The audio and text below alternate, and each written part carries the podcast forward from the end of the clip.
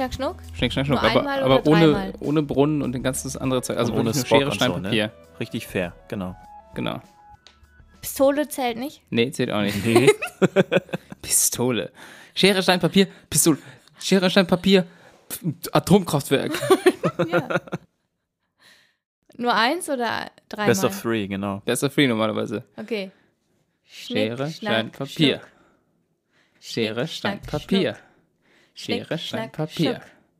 Schere. Achso, warte, das waren jetzt, das Ja. waren jetzt drei, ne? Ich wollte das gerade sagen, Unentschieden. Ja, unentschieden. Ihr habt gar nicht Unentschieden. gesagt, wie, was ihr gewählt habt und wer gewonnen hat. Wir hatten erst Stein, Papier, dann Stein, Stein und dann Schere, Papier. Das ist sehr spannend für Leute, die zuhören. Ja, Aber es steht unentschieden. Das Ja. heißt, der nächste Win zählt. ja.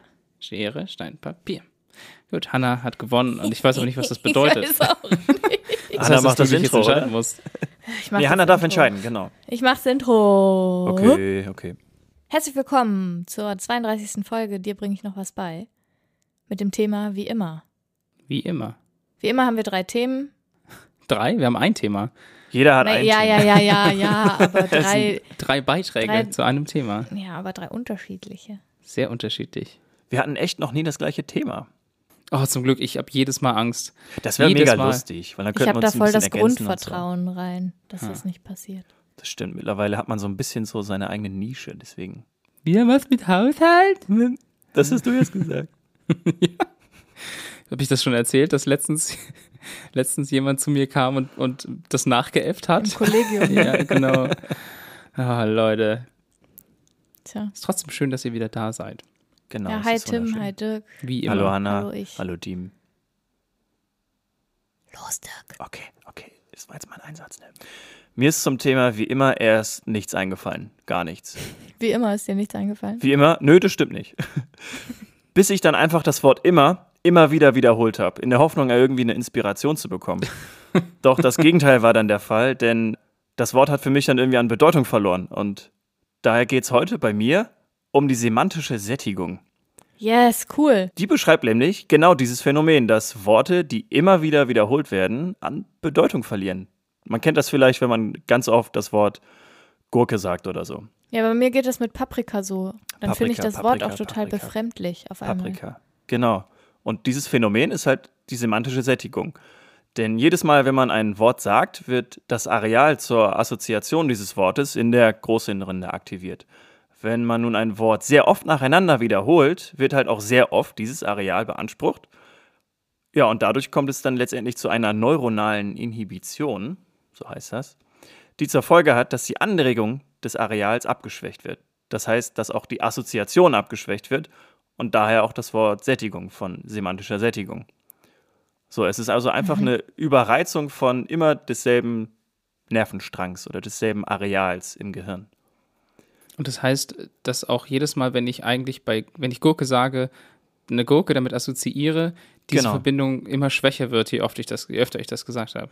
Genau, richtig. Also m- mit dem Begriff Gurke kann man dann einfach irgendwann nichts mehr anfangen, weil man halt damit nicht mehr wirklich nichts mehr wirklich assoziieren kann. Und wenn man immer verschiedene Dinge mit Gurke assoziiert, also wenn man zum Beispiel an Gurke, dann denkt man an eine saure Gurke, dann denk- denkt man an eine Salatgurke, dann denkt man an einen Penis, dann denkt man an was auch immer. Ja, die Frage ist halt, woran denkst du, wenn du das Wort Gurke sagst? Dann denkst du erstmal nur an eine Gurke. an Stellst du dir vielleicht vor, okay, so ein langes grünes Ding irgendwie. Also man assoziiert damit ja erstmal eigentlich nur ja, immer wahrscheinlich, ein man, Ding. ja, okay, es geht wahrscheinlich um die erste Assoziation, ne? Genau, richtig, weil es halt so Ja. schnell, du denkst ja jetzt nicht, wenn du ganz oft Gurke Mhm. nacheinander sagst, denkst du Ja. ja nicht ganz schnell immer an unterschiedliche Dinge, dann wäre das Ja, vielleicht müsste ein man sich schon komisch. sehr konzentrieren, Mhm. ja. Genau, und das dann ja- funktioniert es wahrscheinlich nicht. Das Interessante daran ist, dass selbst bei der Wiederholung einer Wortgruppe, also zum Beispiel Gemüse, sich die semantische Sättigung auf Teile dieser Wortgruppe ausbreitet. 1990, ja, 1990 gab es eine Studie, in der genau das bewiesen wurde. Ein Teil von ProbandInnen musste ein Wort 30 Mal wiederholen, zum Beispiel das Wort Möbel. So. Danach wurden sie gefragt, ob zwei Begriffe wie zum Beispiel Stuhl und Tisch zu dieser Wortgruppe gehören. Dann gab es noch eine Kontrollgruppe, da mussten dann die ProbandInnen das Wort Möbel nur dreimal wiederholen. Und diejenigen, die das Wort 30 Mal wiederholt haben, konnten die Frage der Zugehörigkeit, also ob die Begriffe Stuhl und Tisch zu der Wortgruppe Möbel gehören, die konnten das nur signifikant langsamer richtig beantworten.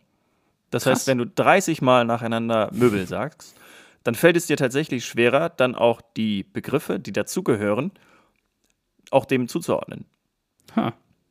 Das heißt, es ist tatsächlich nicht nur das Wort, sondern alles das, was wir quasi Also, auch ja. mit damit assoziieren. Ja. Immer dann, wenn wir versuchen, auf diese Gruppe quasi zuzugreifen, irgendwie. Das ist ja crazy. Genau, richtig. Und es geht noch weiter. Äh, Die. Sättigung kann sich zum Beispiel auch auf Gefühle ausweiten. So hat man es laut einer Studie von 2012 schwerer, Gesichter eines gewissen Gefühls zuzuordnen, nachdem man das Wort dieses Gefühls oft wiederholt hat. Der Versuchsaufbau war dann so, dass man zum Beispiel das Wort Happiness, also es war eine amerikanische Studie, das Wort Happiness halt 30 Mal wiederholt hat und im Anschluss ein Bild einer fröhlichen Person gezeigt hat. Nach einer kurzen Pause wurden dann zwei weitere Bilder gezeigt. Das eine war dann identisch zum vorherigen und eins, das eine extremere Ausprägung des Gefühls zeigte. Und diejenigen, die das Wort 30 Mal wiederholt haben, hatten deutlich mehr Probleme, das vorherige Bild, also das einzelne Bild, unter den zwei nachfolgenden Bildern zu identifizieren. Und Hm, diejenigen, die das. Wort halt nur dreimal wiederholt haben, also Happiness nur dreimal gesagt haben, hatten damit überhaupt keine Probleme. Unser Gehirn ist einfach so weird. Ja, vor allen Dingen dieses Phänomen kennt man ja irgendwie. Das ist irgendwie, je Ja, in so öfter man das Wort Form, sagt, ja. genau, dass es an an Bedeutung verliert. Dass sich das Phänomen der semantischen Sättigung dann halt auch auf Gefühle ausweitet ist, war mir nicht bewusst, habe ich jetzt gelernt. Und ihr wisst es jetzt auch. Ich frage mich ja, ob das auch der Fall ist, wenn man das Wort nur denkt. Also wenn ich jetzt 30 Mal Wut denke zum Beispiel, ob das genau die gleiche Auswirkung hätte, wie wenn ich 30 Mal Wut sage. Vermutlich kommt es darauf an, wie sehr du schon richtig drüber nachdenkst, auch die richtigen Muskelgruppen damit zu stimulieren. Muskelgruppen? Ja, Ach, du benutzt ja. Sprache. Genau, du? weil du Mhm. benutzt ja, um Wörter zu sagen, gewisse Muskelgruppen. Und das hat man, glaube ich, schon rausgefunden, dass man, äh, da ging es darum, eigentlich Gedanken zu übertragen. Und zwar kannst du, ohne Wörter zu sagen, nur dadurch, dass gemessen wird, welche Muskelgruppen wie stimuliert werden, könntest du quasi einen Computer berechnen lassen, welche Wörter du denkst. Aber nur, so. wenn du quasi schon richtig dabei bist, deinem Körper zu sagen, hey, sprich dieses Wort eigentlich aus, aber dann machst du es gerade so nicht. Ich könnte mir vorstellen, dass die semantische Sättigung dann abgeschwächt vielleicht ist. Also man muss dann, glaube ich, noch Ja. öfter an das Wort denken, weil halt diese Nervenbahn, die das halt quasi betrifft, einfach nicht so krass angesprochen wird, weil man es halt Mhm. wirklich nicht sagt und auch nicht hört. So, das gehört, glaube ich, auch noch dazu, dass man halt auch das Wort, was man sagt, ja auch hört. So, das Mhm. heißt, dass die Assoziation dadurch dann halt nochmal stärker ist. Wenn man das, glaube ich, nur denkt, dann denkt man es halt nur und hört es halt nicht und spricht es halt nicht aus. Deswegen könnte ich mir vorstellen, dass da dieser Effekt halt ein bisschen abgeschwächt ist. Würde mich auch interessieren, ob das in Gebärdensprache zum Beispiel genauso ist. Das ist also interessant, warum, ja. warum nicht? Also Ja, warum nicht? Nee. Ich schätze wahrscheinlich Klar, schon. wenn dann, ich meine, da ist eine starke motorische Ja. Bewegung mit ja. Und die wird auch dann wahrscheinlich irgendwie ihren, ihre Wichtigkeit so verlieren, ja. Das stimmt. Ha. Yes. Semantic Satiation.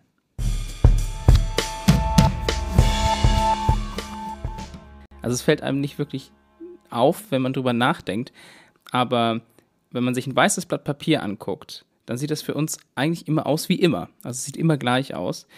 Egal, ob man es bei Kerzenlicht anguckt oder ob man es bei Sonnenlicht anguckt. Und das, obwohl die Blätter natürlich nicht gleich aussehen, weil die natürlich das widerspiegeln, mit welchem Licht sie auch ja, beleuchtet und die werden. sehen auch nicht gleich aus Ja, in meinem Kopf.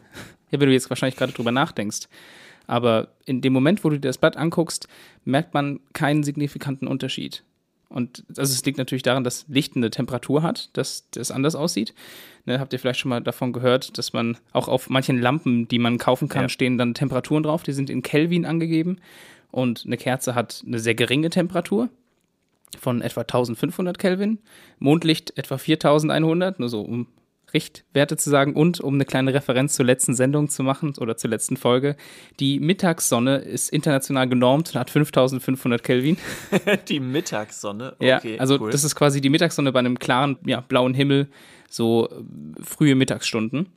Und der klare blaue Himmel, also wirklich nur der blaue Himmel, der hat so zwischen 15.000 und 27.000 Kelvin. Also das ist mit so das Wärmste, was man haben kann. Das ist ein bisschen umgekehrt, wie man sich denkt. Also normalerweise würde ich mit einem Kerzenlicht eher Wärme äh, assoziieren und mit, mit blauem Licht eher Kälte, aber es ist, was die Temperatur, die Farbtemperatur angeht, genau umgekehrt. Und dass es für uns immer gleich aussieht, das liegt an der sogenannten chromatischen Adaption. Das ist ja eine Fähigkeit des menschlichen Auges, Sorry, habe ich nicht. ja, du, du Okay. hast das garantiert auch. Aber vielleicht, äh, also wenn man jetzt die beiden Extrembeispiele nimmt, also Kerzenlicht und äh, Tageslicht, dann ist äh, die Änderung krass, aber diesen Wechsel, den merkst du nur ganz wenig. Also diese, dieser subjektive, die subjektive Wahrnehmung dahinter, auch wenn du zum Beispiel von einem Raum in den nächsten gehst, gehst und dort verschiedene Lampen benutzt werden, dann ist das für den Menschen fast nicht wahrnehmbar, weil das Gehirn oder das Auge selbst diese Sachen wieder rausrechnet. Boah, ich würde da echt widersprechen. Okay. Aber Vielleicht achtest du in Zukunft mal drauf. Also ich meine, das ist ein, wie soll man sagen, ein, ein bestätigtes Phänomen oder eine bestätigte Sache, die der menschliche Körper eben kann. Also findest du auch einfach unter chromatischer Meiner kann Adaption. Das vielleicht nicht. Ich glaub schon. Nein. Doch, du kannst das auch. Nein. Doch, du musst nur fest an dich glauben. Ja. Genau. Grapefruit zum Frühstück essen. Auch das. Jedenfalls, dieser Prozess, den kennen manche auch als Weißabgleich. Aber Weißabgleich kennt man vor allem aus einem ganz anderen Bereich, und zwar aus der Fotografie oder aus den Filmen. Stimmt. Hab, ich weiß nicht, ob ihr das schon mal gehört klar, habt. ich mache das ständig. Ständig? Ja. Ich immer, Okay. wenn ich vorm Spiegel stehe, dann nehme ich auch mal ein weißes Blatt Papier daneben, um meinen täglichen Weißabgleich zu machen. Ha, you're Wow. so funny. Hilarious. Wie immer. you, Unglaublich thank you. lustig. Nee, aber ich Danke. mache das quasi, um die Farbtemperatur, ja, die Ja, Farbtemperatur genau. auszugleichen in Richtig. den Bildern. Weil was normalerweise passiert ist, wenn du so ein Handy hast, dass eben die Kamera genau das oder die Farben aufnimmt oder genau die Farbtemperatur aufnimmt, die eben das Licht in dem Raum momentan hat. Ja. Und das wirkt aber für uns unnatürlich, wenn wir es dann plötzlich unter anderen Bedingungen wieder anschauen. Also wenn wir ein Licht mit bei Kerzenlicht, äh, ein Foto bei Kerzenlicht aufgenommen haben und uns das plötzlich einen Tag später bei Sonnenlicht angucken, dann wirkt das total krass rot und unnatürlich. ja. Und deswegen Gelb, ja. ja, und deswegen gibt es halt in der digitalen Fotografie oder auch bei, bei den Filmen eben den Weißabgleich. Und der Weißabgleich macht nichts anderes, als diese Farbe, also zu entdecken, welche Färbung das Licht auf diesem Bild hat und das dann wieder rauszurechnen. Die Frage ist aber natürlich, wie findet man die Farbe des Lichts raus? Und es gibt Geräte, die das messen können, aber das macht ein Handy normalerweise nicht. Also ein Handy kann das auch machen mit Fotos, die es nicht selber aufgenommen hat, sondern die man zugeschickt bekommen hat. Oder man kann das ja auch in Bildbearbeitungsprogrammen machen wie Photoshop. Und die Frage ist, wie findet ein Programm diese Lichtfarbe raus? Und da gibt es eine nette Sache und das ist eigentlich das, worauf ich die ganze Zeit hinaus wollte. Eine Sache, mit der ich mal zu tun hatte über die Arbeit, als ich mal ein Praktikum gemacht habe. Und zwar die graue Welthypothese. Die sagt nämlich, wenn ich ein normales Bild habe, ein normales Foto gemacht habe, was ich irgendwo zum Beispiel in meinem Wohnzimmer aufgenommen habe und da jetzt nicht irgendwie eine Wand rot gestrichen oder blau gestrichen ist, dann kann ich davon ausgehen, dass wenn ich alle Pixel nehme und den Durchschnitt bilde, ein perfektes Grau dabei rauskommt. Und wenn das aber nicht der Fall ist, dann kann ich sehen, ist das perfekte Graue eher ins Rötliche verschoben oder ins, eher ins Bläuliche verschoben. Und diese Verschiebung gibt mir an, wie die Lichtfarbe auf dem Bild ist. ja, interessant. Das ist die graue Welthypothese. Und das funktioniert überraschend gut. Also, das ist ein sehr, sehr schneller und sehr einfacher Algorithmus, der in den meisten Fällen super funktioniert, außer wenn ich zum Beispiel direkt in den Himmel fotografiere, weil das ist komplett blau. Oder wenn ich zum Beispiel eben viele rote Elemente habe oder so, dann wird das natürlich als zu warm eingestuft. Aber das funktioniert super und ist ein krass einfacher und schnell zu machender Algorithmus für Computersysteme, um den Weißabgleich zu machen. Eine Alternative wäre, in einem Bild zum Beispiel nach der hellsten Stelle zu gucken. Dann würde man nämlich sagen, ah, das ist wahrscheinlich eine Reflexion vom Licht. Und dann sich dann quasi diese Stelle nur anzuschauen und zu schauen, wie weit ist das von einem perfekten Weiß entfernt oder von einem perfekten Grau. Und das dann als Farbverschiebung zu nehmen. Und genau solche Ideen, also es gibt noch viel komplexere Sachen, aber solche Ideen hat man sich im Laufe der letzten Jahre überlegt, um eben automatisch Handys oder auch Computer Weißabgleich machen zu lassen, damit für uns ein Bild immer wieder gleich aussieht. Cool. Nice. Graue Welttheorie, oder wie heißt das? Ja, graue Welthypothese. Graue Welthypothese. Das klingt so traurig. Graue Ja. Welt. Das darf man auch nicht, zu nicht verwechseln mit, äh, wie heißt das, graue, graue Systemtheorie oder so, dass man sagt, alles, was sicher ist, ist weiß, alles, was unsicher ist, ist schwarz, aber diese beiden Zustände gibt es im Universum nicht, äh, bei, in allen Systemen. Und deswegen gehen wir von unserem System immer als grau aus, als unsicher. Es gibt Sachen, die sind vielleicht ein bisschen dunkler und manche sind ein bisschen heller. Das ist so die Grundidee der Grausystem, oder ich glaube, ja, Gray System irgendwie. Bla bla bla. Bla bla bla bla. Grau, grau, Das grau. vielleicht nächstes Mal, genau. Aber jetzt wisst ihr auf jeden Fall, wie ihr selber eure Bilder weiß abgleichen könnt.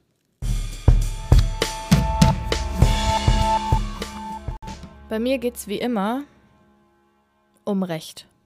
Bei dir geht es gar nicht immer um Recht. Meinst du um Recht oder um Recht haben? Hahaha. Ich bin heute richtig lustig, kann das sein? Du bist, du bist, du bist wirklich heute einfach ein lustiger Buckelfips. Das, Buckelfips, okay. Die Frage ist, was gilt denn eigentlich immer rechtlich? Wir haben ja schon mal über die Grundgesetzentstehung geredet und warum das Grundgesetz so geil ist. Stimmt. Und dass es das noch nicht so lange gibt, ist auch klar. Das heißt, immer gab es das nicht. Aber bis wann gibt es das eigentlich? Gilt es für immer? nee, da ist eine Klausel drin, ne? Im Grundgesetz steht irgendwas drin, dass das so lange gilt, bis irgendwie sich das deutsche Volk dazu entschließt, das abzuwählen oder sowas. Oder? Ja, also es gibt die sogenannte Ewigkeitsklausel. Ja. Die steht in Artikel 79 Absatz 3 Grundgesetz. Und die verbietet eine Änderung des Grundgesetzes, die die Gliederung des Bundes in Länder und die grundsätzliche Mitwirkung der Länder bei der Gesetzgebung und halt auch die in Artikel 1 und 20 niedergelegten Grundsätze verändert. Okay. Also das ist quasi verboten nach dieser Ewigkeitsklausel.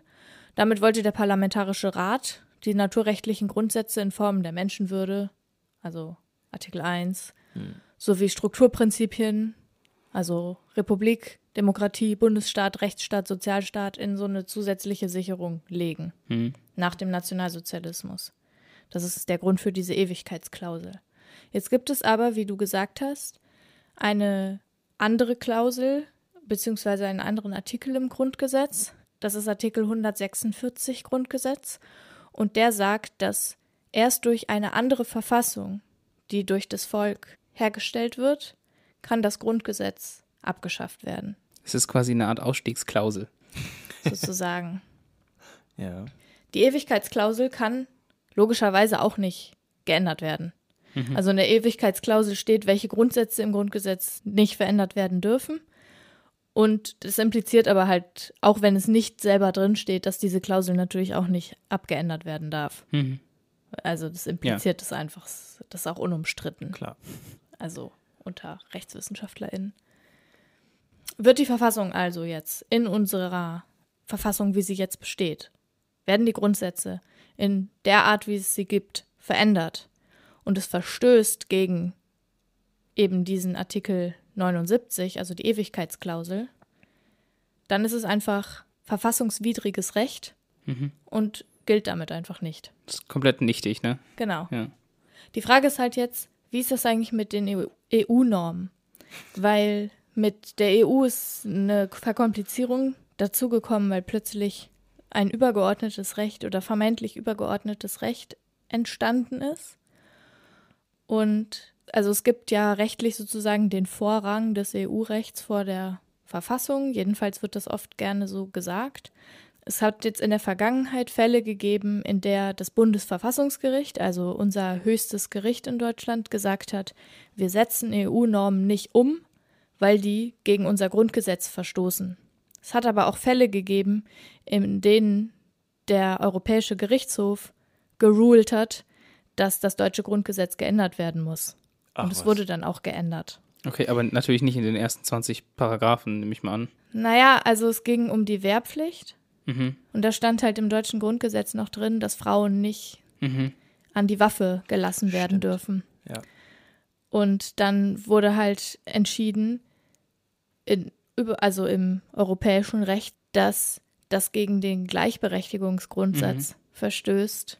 Und Deutschland hat halt argumentiert, nein, das stimmt gar nicht.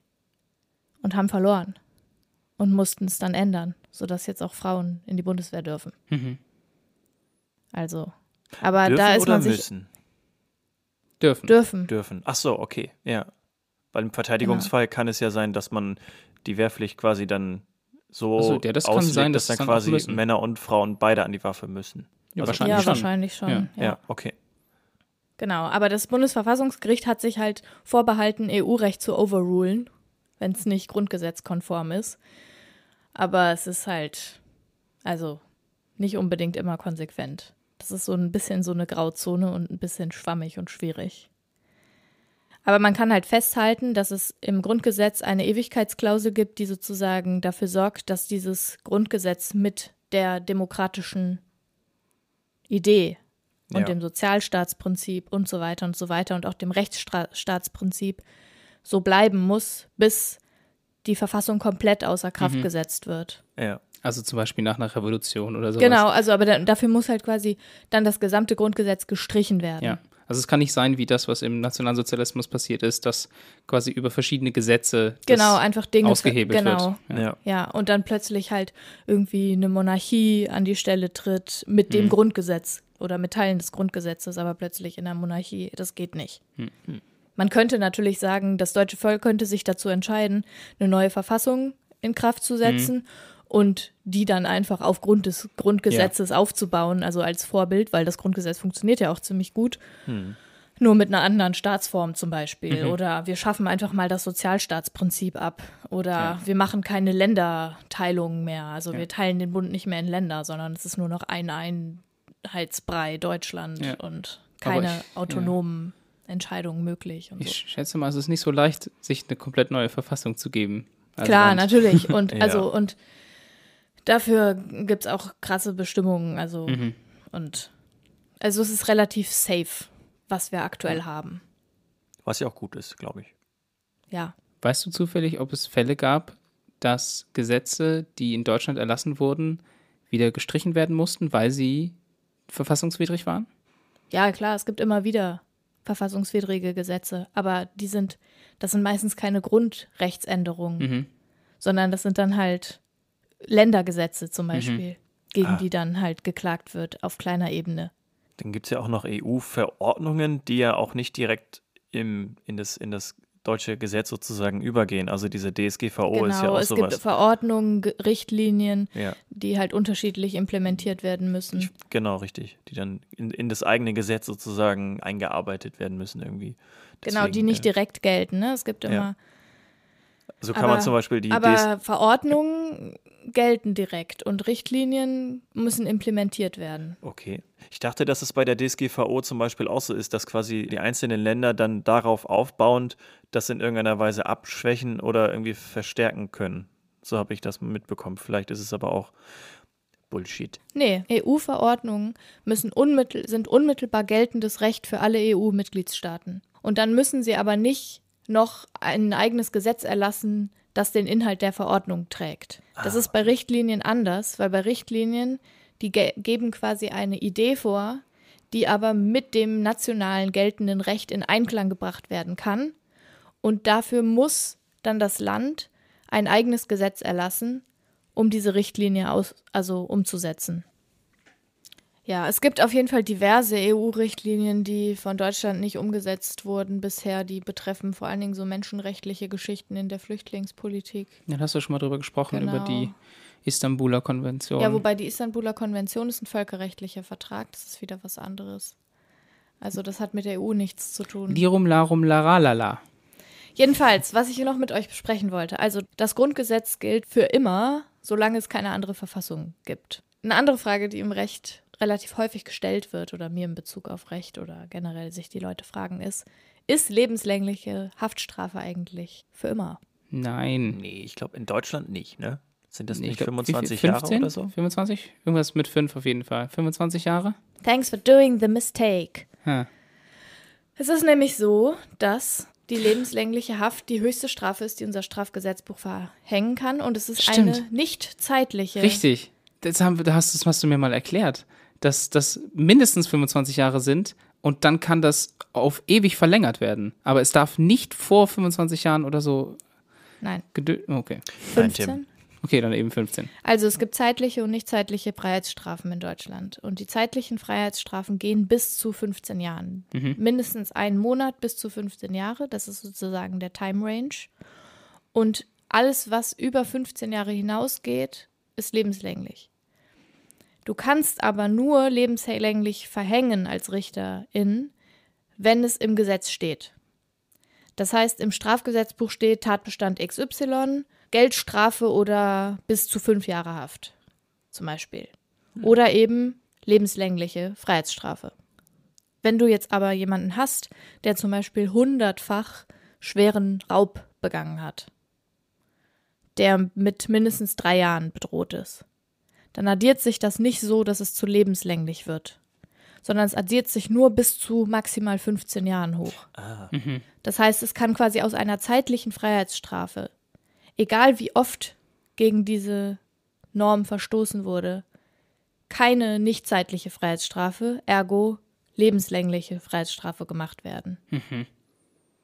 Und wenn sich jemand wegen eines Tatbestandes, der lebenslängliche Freiheitsstrafe vorsieht, mehrfach strafbar macht, Mord zum Beispiel, dann wird es auch nur einmal ausgegeben. Anders als in Amerika, glaube ich, ne? wo du dann Genau. 200 Jahre in den Knast kommst Genau, oder so.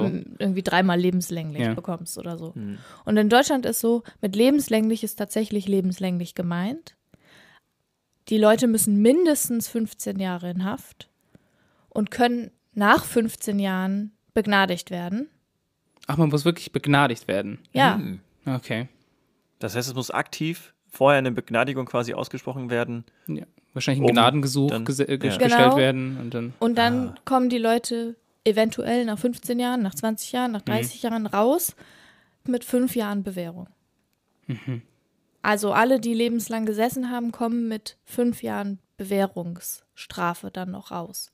Das heißt, sie sind dann fünf Jahre, dürfen sie sich überhaupt nichts zu Schulden kommen lassen. Okay, das heißt, das Mindeste sind quasi 20 Jahre. Nein, 15. Naja, aber halt 15 plus 15 5. Freiheitsstrafe.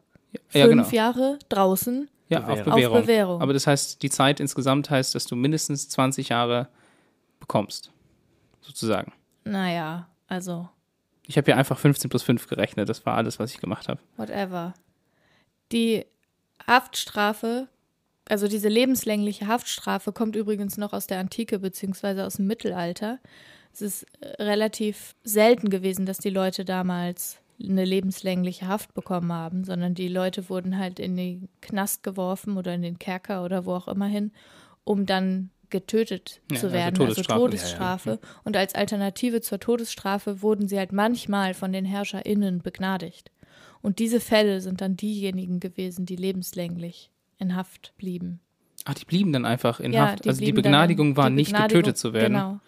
Boah, ich weiß gar nicht, ob das so eine coole. Gesch äh, naja, wer weiß. Das ist aber eine gefährliche Aussage. Ja, ja, ich bin Ich gerade selber so. sagen, ja, schwierig. Ich weiß ja also kommt natürlich drauf an, weißt du, also ich weiß nicht, ob lieber ein Leben voller Folter oder keine Folter und dann schnell vorbei. Weiß ich nicht, was besser ist, ne? Also, Das ist auch eine Folge für sich. ja, bestimmt.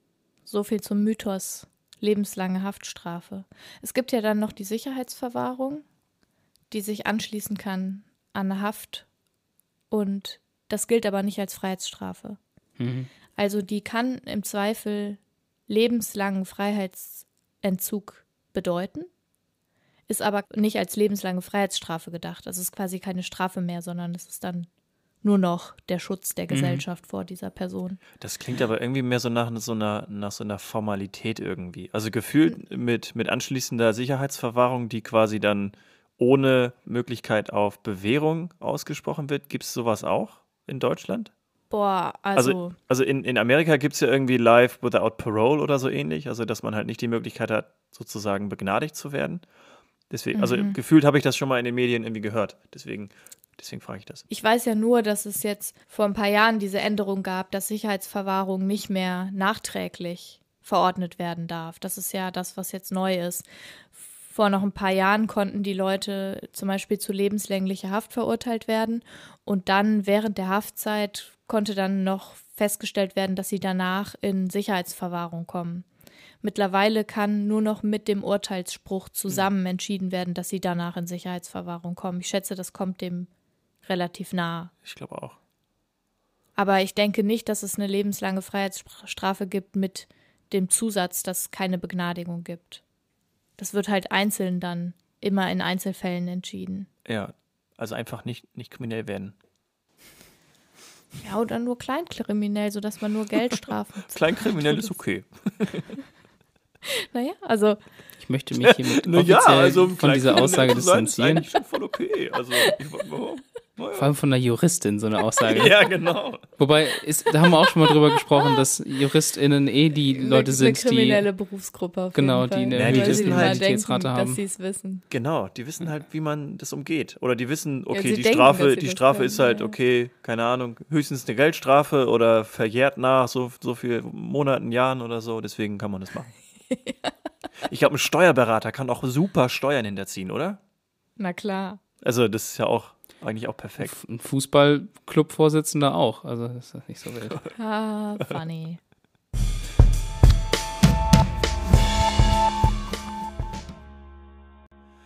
Ich habe letzte Woche gelernt, wie man echten Ostfriesentee zubereitet. Ich war nämlich im Teemuseum in der Stadt Norden und habe mir das mal dort erklären lassen und wollte euch das jetzt heute auch mal beibringen.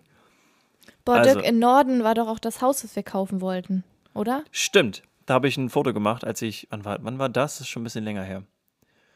Ja, Ein egal. paar, paar Wochen, Monate und das war, da, da sind wirklich unfassbar schöne Häuser. Also schön groß und verklinkert, genauso wie ich mir ein richtig schönes Haus vorstelle. Und in Vielleicht so einem Haus irgendwann. können wir auch leckeren Tee Aus- trinken. ja, genau. Wie geht das denn? Also, als erstes setzt man normal Wasser auf. Man füllt dann etwas von diesem heißen Wasser in eine Teekanne, um diese Kanne halt vorzuwärmen. Anschließend gießt man halt das Wasser wieder heraus, um halt wieder heißes Wasser einfüllen zu können. Vorher tut man aber die losen Teeblätter in diese Kanne. Einen gehäuften Löffel pro Person, also wenn wir jetzt Tee trinken würden, dann würden wir da drei Löffel reintun. Und einen Löffel für die Kanne. Das ist wohl Tradition.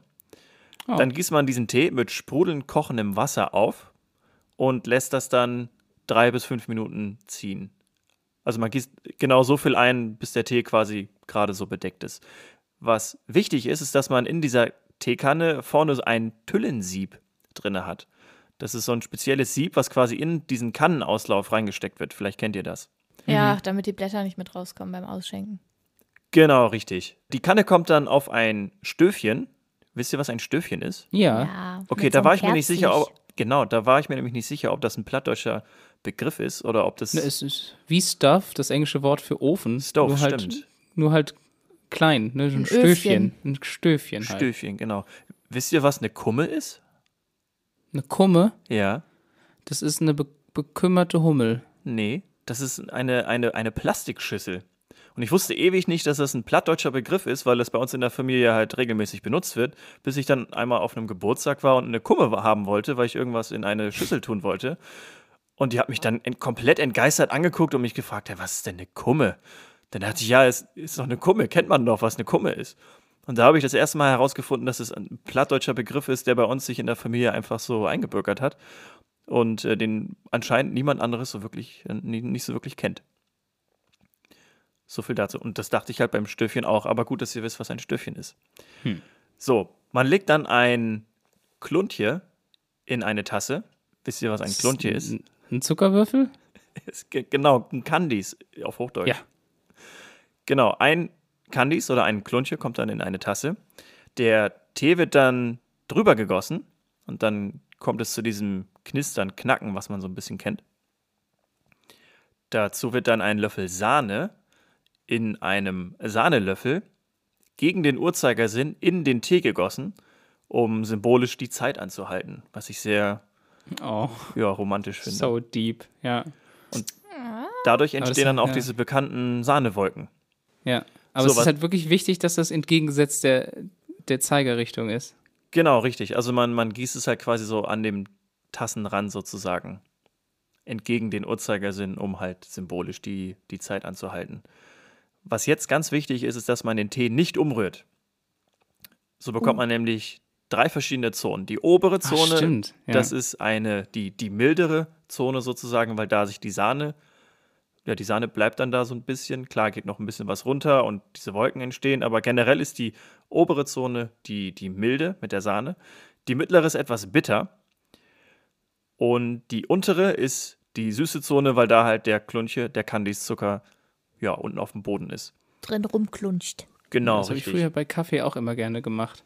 Beziehungsweise als ich ganz klein war, meine Eltern haben das so gemacht, so dass am Schluss immer noch unten am Tassenboden noch so ein bisschen Zucker übrig war vom Kaffee.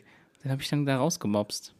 Der Hund von meinem Ex-Freund hat das auch gemacht. Der hat immer den letzten Kaffeeschubs äh, getrunken, weil da halt der Zucker drin war. Vergleichst du mich gerade mit dem? Nein. Jetzt, jetzt vergleichen wir Ostfriesen, Hunde und Tim. Alles das Gleiche. So, bei so einer Teezeremonie werden mindestens drei Tassen Tee serviert, denn für die Ostfriese auf Mann auf Frau drei Kopkes Tee, die hören da to. Ja, braucht man nicht mehr dazu sagen. Ist, ist, ist, alles, ge- eigentlich. ist eigentlich alles gesagt, ne? Jo. Ja, und nicht zu Unrecht gehört die ostfriesische Teezeremonie zum immateriellen Kulturerbe Deutschlands, denn die Hm. Ostfriesen haben den höchsten Teeverbrauch weltweit pro Kopf. Denn, Wirklich? denn ein Ostfriese oder ein Ostfriesin trinkt 300 Liter pro Person pro Jahr.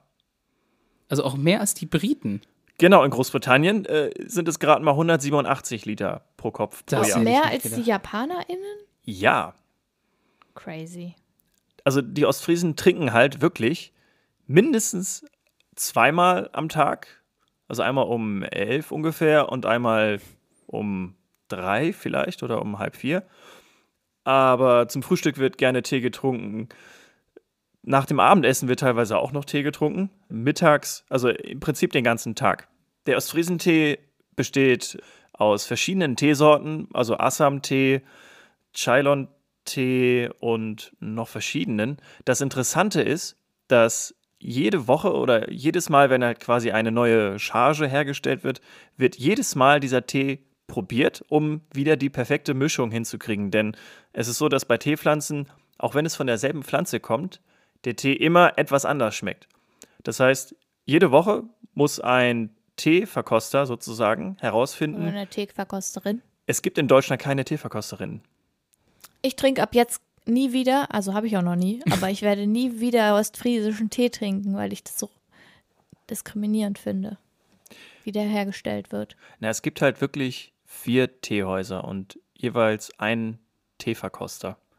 Aber wieso bist du dir so sicher, dass das keine Frau macht? Weil die Frau von dem Museum es mir gesagt hat. Boah, ich schul um. Ja, Einfach mach, aus mach das Prinzip. mal. Aus Prinzip. Alter, Leute, Was wollte ich noch sagen? seht ihr das? Frauen, hört ihr das? Wenn ihr noch einen neuen Berufszweig sucht, werdet Teeverkosterin für Für ostfriesischen Tee. ja. ja, seriously. We need you there.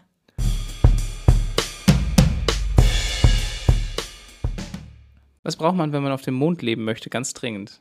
Klopapier. Sauerstoff.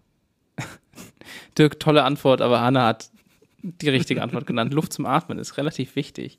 Und ich habe diese Woche gelernt, wie sich die ESA, also die Europäische Weltraumorganisation, diese Luft auf den Mond bringen möchte. Also, hattet ihr eine Idee, wie man das machen kann? Terraforming. Also, du meinst, man würde eine Atmosphäre aufbauen und so? Naja, irgendwie äh, Pflanzen, Pflanzen. Die, Die Sauerstoff dann produzieren, indem sie Genau. CO2, was dort nicht vorhanden ist, aus der Luft irgendwie sich holen? Na, da müsste man halt die Pflanzen irgendwie beatmen oder so. Du meinst, wenn man frei auf dem Mond rumlaufen würde, ohne Sauerstoffgerät, dass man Genau. dann atmen könnte? Oder einfach an sich. Ich meine, wenn du möchtest, dass wir Leute da hochschicken, Ja, ja. die da länger bleiben können, dann brauchen wir auf jeden Fall entweder große Tanks, die gefüllt sind. Und dann könnte man natürlich das mit Raketen hochschießen, aber das ist relativ aufwendig.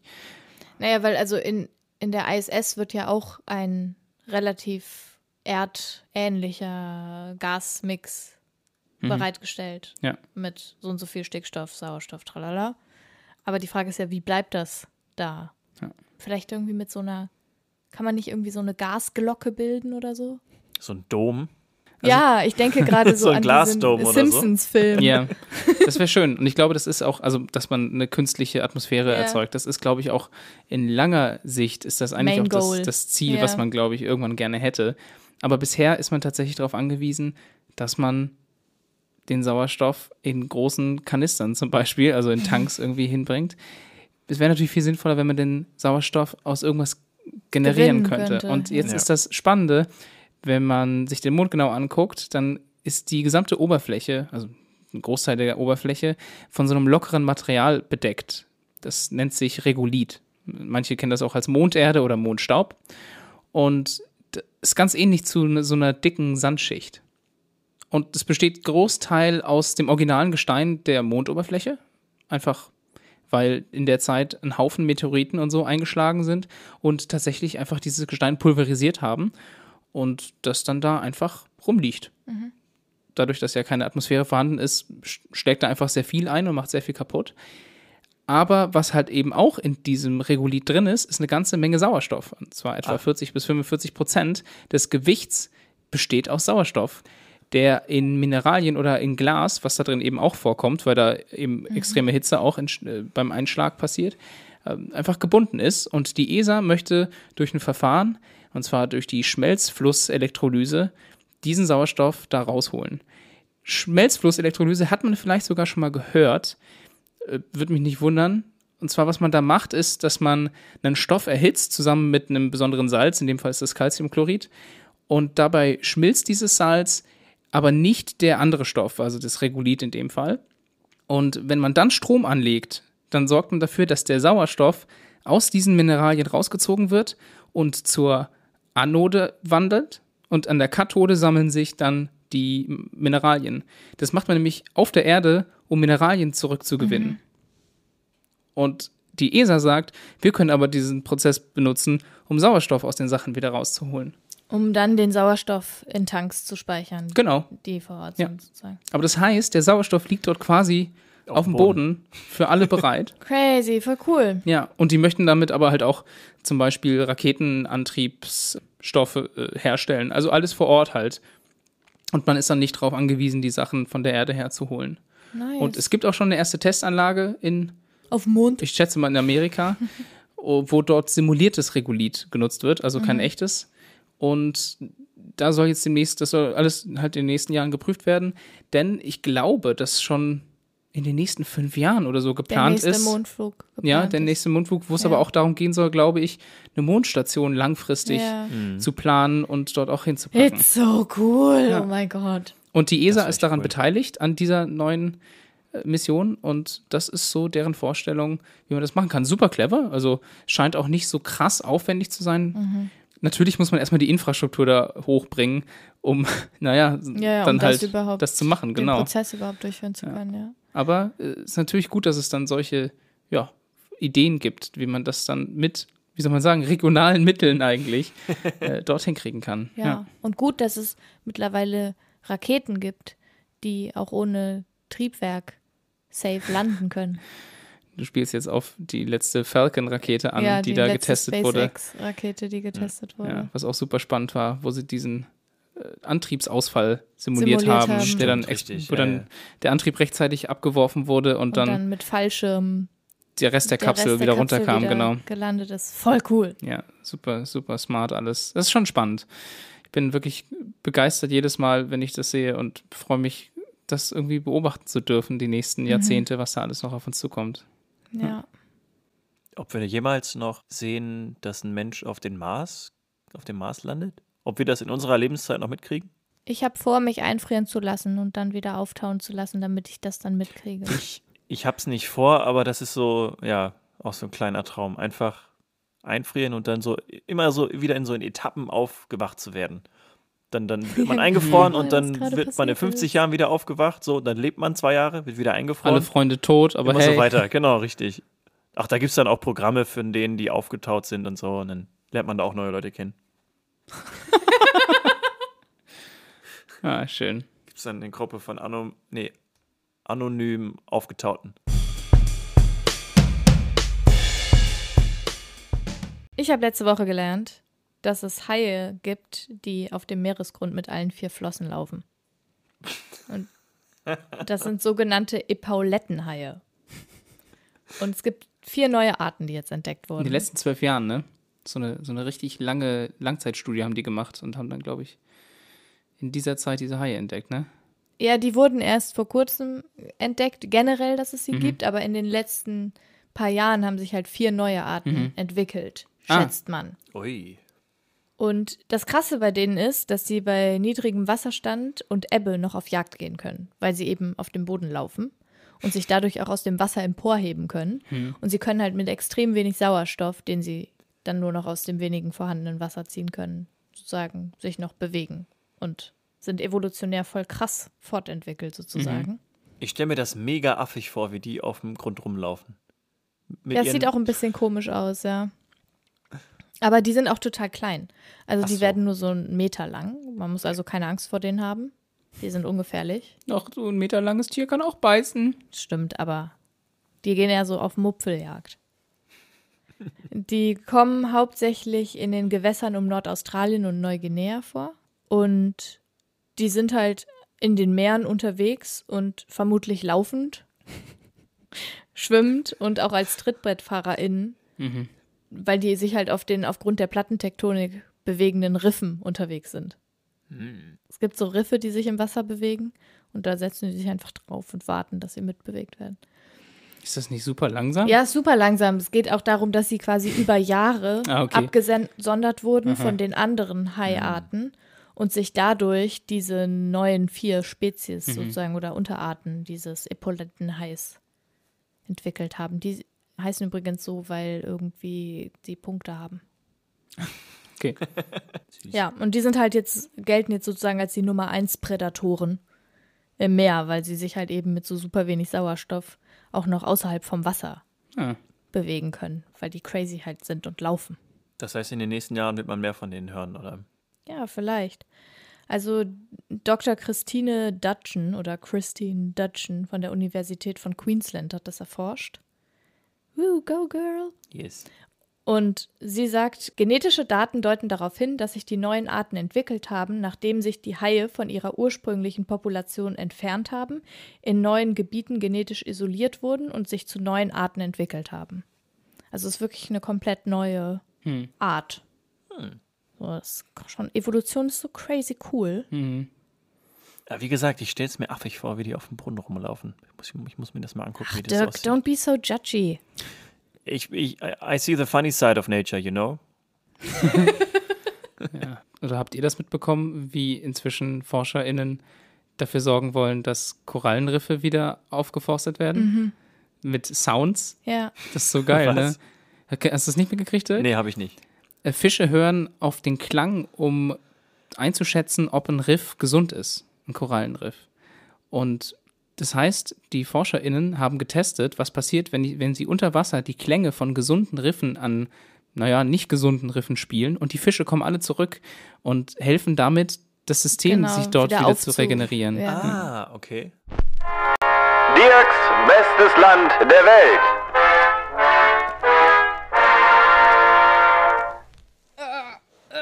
Ah, Dirk, was ist denn das beste Land der Welt? Hm, was glaubt ihr denn? Estland. Nee, Vanuatu ist eine Stadt. hatten wir schon. Ist aus, Vanuatu ist auch ein Land. Eritrea. Auch nicht, aber E ist schon richtig. Das beste Land. Nein. Hat er doch schon gesagt. Eritrea. Nein. Na, jetzt, können, jetzt können wir auch zu Ende raten. Also, Land noch mit E. Äh, die Emirate. nee, das ist kein Land. Du meinst die Vereinigten Arabischen Emirate. Richtig? Espanja. Espanja, nein. Aber Espanja ist Bestandteil des Landes sozusagen. Hat, da, hat damit was zu tun. Okay, jetzt sag's. Das beste Land der Welt des heutigen Tages ist El Salvador. Ich muss da ganz kurz unterbrechen, weil El Salvador klingt für mich immer wie, wie der Name einer so, von so einer versunkenen Goldstadt. Wie El Dorado, weißt du? El Salvador. Ja, das ist so wie, komm, wir gehen nach El Salvador, denn da ist der, der Schatz des Monte Pototo oder so. Ich glaube, du hast zu viel Assassin's Creed Black Flag gespielt. Habe ich gar oder nämlich so. nie gespielt. Ja, vielleicht gibt es da auch ganz viel, ganz viel Gold in El Salvador. Ich weiß es ehrlich gesagt nicht. Die Hauptstadt von El Salvador ist San Salvador. Das kann man sich sehr gut merken. Das Land zwischen Honduras, dem Pazifik und Guatemala ist 21.041 Quadratkilometer groß und hat 6,4 Millionen EinwohnerInnen. Ist damit so groß wie Belize, was interessanterweise halt auch direkt in der Nähe ist. Und hat vergleichbare EinwohnerInnen wie Kirgisistan, Libyen oder Washington DC. Das Land ist somit das kleinste und am dichtesten besiedelte Land Mittelamerikas. El Salvador ist eine präsidiale Republik mit dem Präsidenten Nayib Bukele. Die Amtssprache ist, wie wir gerade schon herausgefunden haben, Spanisch. Die Espanol. Die Währung allerdings ist der US-Dollar, der seit 2001 offizielles Bezahlmittel ist. Das wusste ich auch nicht. Ja, so wie in Ecuador. Genau. Das Bruttoinlandsprodukt liegt bei 26 Milliarden US-Dollar und ist vergleichbar mit Island und Sambia. Die Flagge El Salvadors besteht aus drei horizontalen Streifen in Blau-Weiß-Blau, von oben nach unten oder von unten nach oben, ist egal. Und die, die Farben stehen, und da ist die Reihenfolge wichtig, für Himmel, Frieden und Ozean. Ah, Von oben nach unten. schön. Ja, süß. Genau, und in der Mitte sieht man dann das Wappen von El Salvador. mir. Ja. So. Der Grund, warum El Salvador das beste Land der Welt ist, das liegt an José Arturo Castellanos Contreras. Ich hoffe, ich habe so das viel richtig. Verantwortung an einer Person. Ja, das hat aber auch einen Grund, finde ich. Also, José Castellano wurde 1938 Konsul und wurde in Deutschland eingesetzt. Er war ursprünglich General der Armee in El Salvador und er hat in, in Deutschland im November 1938 die Novemberpogrome mitbekommen. So, er hat dann seine Regierung gebeten, Menschen jüdischen Glaubens zu schützen und die halt in ihr Land zum Beispiel aufzunehmen. Das stieß allerdings dann auf taube Ohren, weil man wahrscheinlich Adolf Hitler nicht ja, Verärgern wollte. verärgern wollte, auf die Füße treten wollte. So, ihm wurde dann tatsächlich untersagt, diplomatische Unterstützung zu leisten und letztendlich war das dann auch der Grund, weswegen er nach Genf versetzt wurde. So, aus der Schweiz heraus hat er dann aber natürlich trotzdem mitbekommen, was in Deutschland alles so passiert und hat sich dann entschlossen, entgegen seiner Regierung Juden und Jüdinnen zu retten. Den ersten, den er gerettet hat, das war sein Freund, ein ungarisch-jüdischer Geschäftsmann, Georgi Mandel hieß der, dem er dann Ausweisdokumente auf den Namen Jorge Mandel Mantello ausgestellt hat, um zu suggerieren, dass er aus El Salvador ist. Ihn hat er dann auch kurzerhand als Sekretär des äh, Konsulats eingestellt. So, die beiden haben dann zusammen Visas für betroffene Personen ausgestellt, also für Menschen jüdischen Glaubens. Da dies langfristig aber zu lange dauerte, hat er sich dann einfach entschlossen, Pässe zu fälschen und an Juden in ganz Europa zu verschicken. Denn Krass. StaatsbürgerInnen El Salvadors oder InhaberInnen eines Visas konnten sich unter den Schutz des Internationalen Roten Kreuzes stellen lassen. Und so wurden insgesamt schätzungsweise 40.000 Juden und Jüdinnen gerettet. Wow. Wow, krass. Und das ist so eine Geschichte, die habe ich vor kurzem das erste Mal gehört. Und ich finde es verwunderlich oder halt auch schade, dass so eine Geschichte quasi nicht bekannter ist. Und nicht zu Unrecht wurde er dann Oskar Schindler El Salvadors genannt. Und Ja, ja, es ist eine ja. recht unbekannte Geschichte, wie ich finde, aber anlässlich des 75. Jubiläums der Befreiung des KZs Auschwitz eine, die man öfter erzählen sollte. Ja, absolut. Voll, ich finde es voll krass. Ich habe richtig Gänsehaut. Ja, Abgefahren. feiner Kerl. Und auch echt mutig, ne? Ja, genau. Also- Also, entgegen seiner Regierung und entgegen der Situation in Europa quasi so zu handeln und sich selber damit ja dann auch in Gefahr zu In begeben, Gefahr zu bringen. Ja. Ja. ist äh, echt groß. Ja. Okay, äh, völlig zu Recht das beste Land Ja. der Welt geworden. Ja, absolut. Ja. Wobei eigentlich ja das nicht, das Land sich nicht so gut. Genau, das schneiden wir raus, weil hat. daran habe ich nämlich auch gedacht. weil El Salvador als Land ja quasi genau das Gegenteil gemacht hat und quasi äh, Ja, das ihm Steine in den Weg gelegt hat. Trotzdem, Aber sie haben ja. ihn großgezogen quasi. Sie haben das, sie haben ihn hervorgebracht. Oder so. Gesellschafter zumindest, Ja. ja. Genau, richtig. Und es hat auch relativ lange gedauert, bis seine Taten wirklich anerkannt wurden und er wurde auch in der Gedenkstätte Yad Vashem hat er einen eigenen Baum sozusagen bekommen, wo Ah. ihm sozusagen gedankt wird. Hanna. Ha, ha, ha. Hannas Hassbeitrag. Hallo. Hi. Hallo? Ich hab vielleicht ein Hassthema. Aber nur vielleicht. Ja, nur vielleicht, weil ich bin mir nicht sicher, ob ich das nicht schon mal gehasst habe und dann habe ich gedacht, vielleicht hasse ich es einfach jetzt nochmal. Also für das ist, ist ja auch okay. ist legitim, Das Sachen so verbessert lange zu sich hassen. halt genau, bis es genau, nicht bis besser es sich geworden ist. Ja. So, und zwar heutiges Hassthema ist, wenn Minderheiten andere Minderheiten ärgern. Ärgern. Naja, oder diskriminieren halt auch. Ne? Ja. Also Minderheiten, die nach unten treten, Ja. was ja dann auch wieder Diskriminierung ist, wenn es ein Machtgefälle gibt, das Ja. regt mich total auf.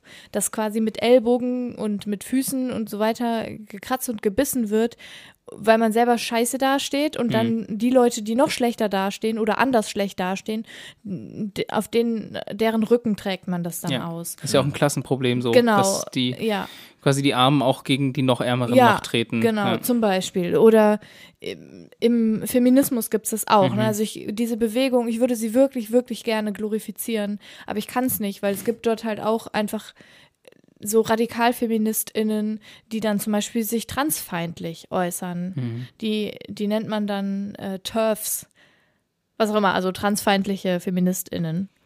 Und ich finde, es geht irgendwie gar nicht. Also, weil es halt, wenn, wenn Menschen, die schon zu einer Minderheit gehören, sich an den Händen fassen würden und gemeinsam sich gegen die wehren würden, die sie unterdrücken, dann würden wir viel weiter kommen, als wir es aktuell tun. Ja. Und das fuckt mich total ab. Also mich, mich nervt es einfach in der Szene, in der ich unterwegs bin.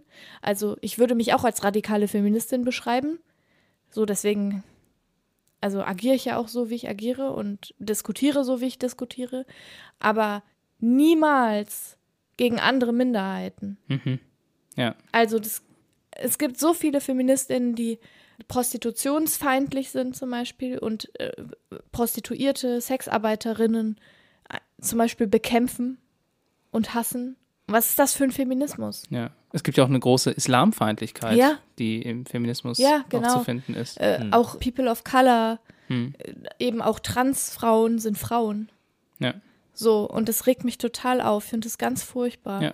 Und das gibt es aber ja auch in anderen Bereichen. Zum Beispiel, wenn man sich die türkische Community in Deutschland anguckt, Hm. äh, im Verhältnis zu Geflüchteten, aktuell Geflüchteten aus Syrien, Afghanistan, aus anderen afrikanischen Ländern, was das für ein Verhalten ist, was das für eine Diskriminierung ist oder so, so nach dem Motto, wir haben es geschafft, wir machen es euch jetzt so schwer, wie wir es auch hatten. Mhm. Das gibt es Ja, auch in in Führungspositionen. Bereichen, ne? ja. Also eine Frau, die es geschafft hat, als einzige Frau in einer Führungsposition in einem großen Unternehmen zu sitzen, die dann nach unten tritt und spuckt, wenn eine andere Frau Ja. versucht, sich daneben zu setzen, statt zu sagen, hey Girl, jetzt sind wir schon zwei. ja, da haben wir mit Jessie kurz drüber gesprochen. Ja, Daran genau. habe ich auch schon gedacht, ja. Ja, Ja. genau. Das Ja. geht mir so auf den Geist, das finde ich so krass. Ich Ja, frage mich da halt, ob das irgendwie tatsächlich ein psychologisches Phänomen ist irgendwie. Also, dass es quasi erklärt ist, warum man als Minderheit dann wiederum andere Minderheiten dann irgendwie. Das ist ein, das, also, ein Machtgefühl, ne? Das ist- also ich ist glaube, das, ja. hat, das ist eine Machtproblematik. ja. Weil man fühlt sich so ohnmächtig als die marginalisierte Gruppe, zu der man gehört, oder als Teil der marginalisierten Gruppe, zu der man gehört, sodass es einen sozusagen bereichert, Hm. emotional oder also, weil man sich mächtiger fühlt, wenn man dann andere dafür auch Hm. diskriminiert. Man spielt quasi für einen kurzen Moment das, was man selber ja, eigentlich was man die ganze Zeit Ja. erfährt. Ne? Ja. Also Mhm. ich schätze, daran liegt es halt einfach. Deswegen gibt es ja auch Frauen, die sich antifeministisch positionieren. Frauen können ja keinen Sexismus ausüben, da haben wir ja schon mal drüber geredet, aber die sich antifeministisch positionieren und sagen, dieser ganze Feminismus ist total unnötig und äh, ich bin viel besser als ihr und äh, sich quasi auf diese total toxisch männliche, sexistische Seite stellen als Frauen, um vermeintlich ein Machtgefühl zu bekommen, obwohl sie eigentlich zu der marginalisierten Gruppe gehören. Ja. So, das, das, boah, das fuckt mich total ab. Ja, mir ist das zum ersten Mal aufgefallen, da hat Gregor Gysi im Fernsehen mit, nee, das war eine Podiumsdiskussion. Und da hat er eine Frage bekommen. Und es war die Zeit, als viel gewettert wurde, auch gegen äh, Geflüchtete und dass die ja alles Geld bekommen und so weiter. Und dann hat er gesagt, sie glauben doch nicht im Ernst, dass nur weil jetzt da jemand quasi ein bisschen Geld bekommt, damit die nicht sterben, äh, wenn das nicht wäre, dass sie mehr Geld bekommen würden Ja, genau. um halt darzustellen, wie sehr die Leute bereit sind, schwache Leute sofort also da, dahin zu treten, ja, anstatt ja. zu sagen, hey, muss denn mein Chef jetzt irgendwie das, das, den dritten Porsche fahren? Ne? Also gibt es, glaube ich, auch viele Referenzen in KIZ-Liedern dazu übrigens. Ja, ja. Ne? Und man ist einfach viel schneller dazu bereit, nach unten zu sagen, wie schlecht das da läuft oder wie unfair das ist, was da passiert. Oder Ja, auch die Leute nach neben oben sich. zu Ja, gucken. genau. Also anstatt, statt anstatt zu sagen, genau. da oben ist das Problem, wird es quasi einfach nur weiter nach unten getragen. Ja. Ja. Das wird einfach weiter runter durchgegeben, Mhm. statt dass, dass wir irgendwie da zusammen sticken. Keine Ahnung. Das ist so. Du bist heute richtig gut darin, englische Wörter so einzupflegen. Ja. einzupflegen. Ja, ich habe ähm, passend dazu, also oder was heißt passend dazu, aber irgendwie auch dazu related, heute was gelesen. Related, was? Quod erat demonstrandum. dazu passend, sorry, Sorry. Entschuldigung, heißt das. Gel- Ja. next. Next, okay. Nee, gelesen, dass es gibt keine guten weißen Menschen. Es gibt nur antirassistische weiße Menschen und rassistische weiße Menschen. Und du kannst daran arbeiten, ein antirassistischer weißer Mensch zu sein und das ist eine Lebensaufgabe. Und das Ziel ist aber nicht, ein guter Mensch zu werden, sondern eine gute Gesellschaft hinzubekommen. Boah, das ist, da muss ich jetzt gerade mal drüber nachdenken. Das ist jetzt einfach zu viel Information. Also, dass man nur das eine oder das andere sein kann. Und wenn man das eine nicht ist, dann ist man das andere sozusagen. Ja, und dass es nicht darum geht, dass wenn man ein Ally ist für eine diskriminierte, also ein Verbündeter oder eine Mhm. Verbündete für eine diskriminierte Gruppe, dass man dann kein guter Mensch ist. Also du bist auch nicht toll, nur weil du nicht nach unten trittst. Das wollte ich sagen. Ach so, ja. Ja. So, und du bist auch nicht toll, wenn du die, die denen es schlechter geht als dir, unterstützt. Sondern du tust das, was für eine gesunde Gesellschaft vernünftig ist. Du kannst dir nicht selbst auf die Schulter klopfen, nur weil du kein Arsch bist. So. Also kannst du schon, aber dann bist du halt ein Arsch. Toll, toll, toll. Tims Tipps. Ich habe diesmal einen Tipp für alle Star Wars-Fans, aber auch für alle, die die Star Wars hassen. Denn, denn fast alle kennen diese Standard-Episoden. Ne? Ihr kennt die ganzen Filme, die im Fernsehen waren die, oder in den Kinos waren. Ihr kennt auch die Spin-offs, die es inzwischen gibt. Es wurde aber allerdings 1978 auf dem Sender CBS ein von General Motors gesponserter Film Star Wars Holiday Special gezeigt und über den Film redet niemand. Auch die Leute, die mitgespielt haben, reden nicht über diesen Film. Der wurde damals extra für Thanksgiving ja, produziert. Innerhalb von, ich glaube, innerhalb von drei Monaten oder so haben die das gemacht. Ist auch, wir kommen gleich dazu. Und es ist ein Film, in dem wirklich Mark Hamill spielt mit, also Luke Skywalker, Carrie Fisher, Harrison Ford, die spielen alle mit. Aber auch viele bekannte Stars zu der Zeit hatten da so Special-Auftritte. Und der Film ist richtig schlecht. Der Film geht etwa 100 Minuten und Carrie Fisher hat in einem Interview kurz Zeit danach gesagt, dass es diesen Film nicht gibt. ja. Also die Story ist auch beeindruckend. Es geht darum, dass die Wookiees, also die Spezies, zu der auch Chewbacca gehört, einen besonderen Feiertag haben, nämlich den Life Day. Und Han Solo und Chewbacca wollen unbedingt dorthin, und damit Chewbacca seine Familie dort besuchen kann. Und die werden aber natürlich von imperialen Sturmtruppen verfolgt. So viel sei schon mal für so das generelle Setting. Und man lernt dann sofort Chewbaccas Family schon im Intro kennen. Und die werden dann so einzeln vorgestellt, und zwar seine Frau, sein Vater und sein Sohn.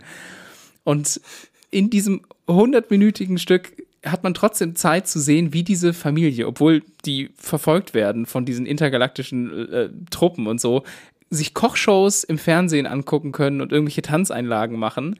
Und George Lucas also hat da nicht mitgewirkt, überhaupt nicht, soll aber gesagt haben, wenn ich genügend Zeit und einen Hammer hätte, würde ich jedes Bootleg, also jede Kopie quasi dieses Filmes, Kaputt machen. aufspüren und zerschlagen. und ich habe mal reingeguckt, ich habe die ersten 20 Minuten angeguckt Boah. und es ist, es ist top-notch. Das ist wirklich, es lohnt sich auf jeden Fall für alle, die, die sagen, ich bin so ein großer Star Wars-Fan, ich muss das gesehen haben, weil es sind halt die originalen SchauspielerInnen, ja. Aber wo hast du das geguckt? Jetzt nehme ich meinen Tipp für euch. Das kann man auf YouTube komplett schauen, auch in halbwegs brauchbarer Quali Qualität. Einfach nach A Star Wars Holiday Special suchen und einfach mal genießen, einfach mal weiß, heute zurücklehnen und 100 Minuten die Saule, äh, die, die Saule, die Seele baumeln lassen. Seriously, es kann doch nicht schlechter werden als der aktuelle Film. Oh, Das, oh doch, das ist, äh, Oh, doch. also, das, so, das würde ich so nicht wirklich. Aber Die Dialoge sind der Burner, Ja, wirklich. ja, also sag mal so, es gibt am Anfang eine Szene, wo sich die Familie unterhält und Chewie, ihr kennt Chewie, der macht immer, ich kann es nicht nachmachen. So, doch. Naja, nicht so ganz. so ähnlich, aber- so ähnlich redet er. Und man weiß ja nicht, was er sagt. Er wird ja nicht übersetzt. Ja. Und aber aus der Konversa Konversation mit Han Solo zum Beispiel ergibt sich dann der Ja, Kontext. ja. Aber wenn sich eine ganze Familie so untereinander unterhält und die ganze Zeit sich nur angrunzen, dann weiß man halt nicht, um was es geht. Nur um einen kleinen Einblick zu geben in, was man sich dort antun kann. Also mein Tipp für euch, viel Spaß mit A Star Wars Holiday Special. Also übrigens, Carrie Fisher hat dann Jahre später dann übrigens doch zugegeben, dass es den Film gibt und hat dann gesagt, wenn sie Partys veranstaltet und sie Bock hat, dass die Gäste gehen, dann holt sie den sie Film raus. Oh, sie ist schon ziemlich cool gewesen. Ja, auf jeden Fall. Alles Haarige ist, Angelegenheit. Alles ist relativ normal, Alles ist, Harr, harr, harr. Damit sind wir am Ende der Folge angekommen. Harr, harr. Haarspalterei ist das neue Thema. Genau, das, Genau, das, wollte ich, das wollte ich damit einleiten. Harr, harr. Willst, ist das ein schlechter Pirat eigentlich? Oder? Nein. Ach, ihr habt früher nie, äh, was, Satan auf 1 Live. Satan, die Serie auf 1 Live Boah, gehört. das war richtig schlecht. Das war richtig lustig. Das war richtig, richtig lustig. Dann red doch darüber in der nächsten Von Folge Onkel Fish. Haarspalterei. So hieß, so hieß das Comedy-Duo, glaube ich. Onkel Fish, oder? Okay, ja. also danke Tim, danke Dirk, dass ihr heute Danke, Danke, mich Anna. bereichert habt mit euren Inhalten, wie immer. Haarspalterei ist das neue Thema. Wir gehen jetzt Tschüss. erstmal Star Wars gucken, oder? Ja, Ja, ich genau. auch. Also, das, obwohl, das wäre was für Wochenende. Muss man vorher was getrunken haben oder so, damit man auch Kannst, das du, kannst erträgt, ein. Trinkspiel draus machen, vielleicht. Jedes Mal. Ja, immer wenn kein, ein nicht übersetzter Dialog vorkommt Ja. oder so. Sagt uns doch Bescheid, wie ihr den Film fandet. Oder die neue Folge. Oder die alten Folgen. Aber redet mit uns. Oder uns. Oder, ja, oder uns. Redet mit uns. Oder unsere Stimmen. Haare, Haare. Das ist jetzt ein. Ins äh, Verstehe ich nicht. Bis zum nächsten Mal. Schön, dass ihr dabei wart. Macht's gut. Ciao. Tschüss. Bye. Bye. Bye, bye.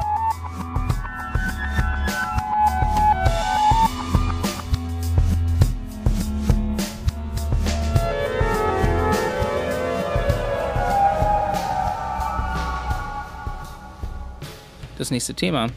Kaulquappen. Nein. Quaullappen. Hm, Nein. Saubacken. Nein. Sauber. Raubkacken. Haarspalterei. Haarspalterei finde ich gar nicht schlecht. Ich habe mich hier verschrieben. Ich habe statt Tipp, habe ich Typ geschrieben. ja. Typ. Du so ein geiler Typ Typ, Ja, Typ. Tipp, Typ.